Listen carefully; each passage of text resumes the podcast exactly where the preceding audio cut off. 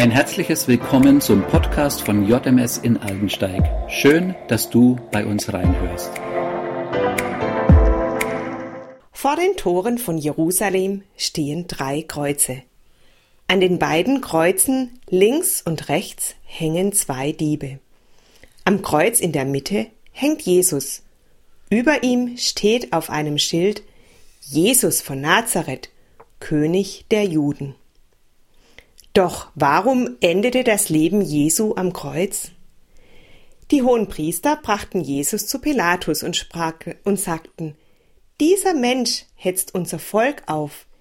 Er redet den Leuten ein, dass sie dem Kaiser keine Steuer zahlen sollen.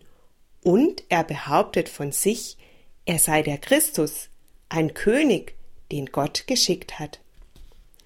Doch Pilatus will nicht das tun, was die hohen Priester von ihm wollen. Er schiebt den schwarzen Peter weiter an Herodes. Aber Herodes spielt nicht mit, und so wendet sich Pilatus schließlich an die Menge. Er erinnert sich an einen Brauch am Passafest, einen Gefangenen freizulassen und lässt ihnen die Wahl zwischen dem harmlosen Jesus und Barabbas. Das Volk entscheidet sich für Barabbas. An jenem Freitag starb Jesus aus Liebe. Es war nicht die Entscheidung von Pilatus. Nein, Jesus willigte bewusst in diesen Weg ein. Er selbst sagte, ich gebe mein Leben für die Schafe. Niemand nimmt mir mein Leben. Ich gebe es freiwillig. Ich habe die Macht und die Freiheit, es zu geben und zu nehmen. Das Kreuz wurde zum bekanntesten Symbol weltweit. Das Kreuz hat sich von einem Machtsymbol eines menschlichen Herrschers zu einem Symbol der leidenden Liebe Gottes gewandelt. Es hat sich vom Symbol größter Bedrohung zum Symbol größter Hoffnung gewandelt. Dieser Freitag stellt alles auf den Kopf. Mitten am Tag verdunkelt sich das Land für drei Stunden. Die ganze Natur schien über den erschütternden, tragischen Tod des Sohnes Gottes zu trauern. Dieses Ereignis veranschaulicht, was Jesus Christus am Kreuz bewirkte. In Lukas 23, Vers 45 können wir lesen, Plötzlich zerriss der Vorhang im Tempel.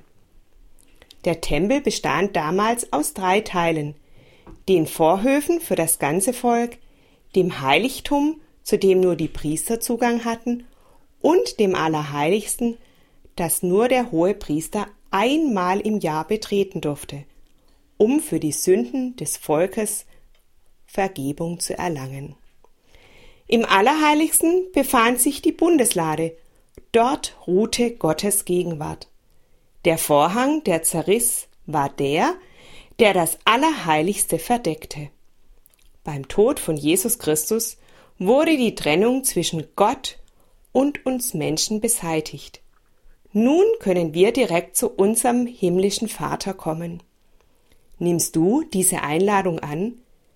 Glaubst du so wie einer der Diebe, die an jenem Freitag mit Jesus gekreuzigt wurden, dass er dein persönlicher Retter ist? In Lukas 23, Vers 42 folgende steht, Dann sagte der Dieb, der neben ihm am Kreuz hing, Jesus, denk an mich, wenn du in dein Paradies kommst. Da antwortete Jesus, ich versichere dir, heute noch wirst du mit mir im Paradies sein.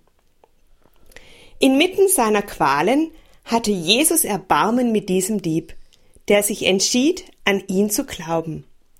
Schnapp dir doch einfach heute deine Bibel und lies Lukas 23, die Verse 32 bis 49. Danke, Vater, dass du deinen Sohn Jesus Christus für uns geopfert hast, dass du durch das Kreuz den Weg zu dir freigemacht hast. Danke, dass wir direkt zu dir kommen dürfen.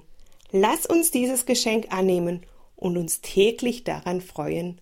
Amen.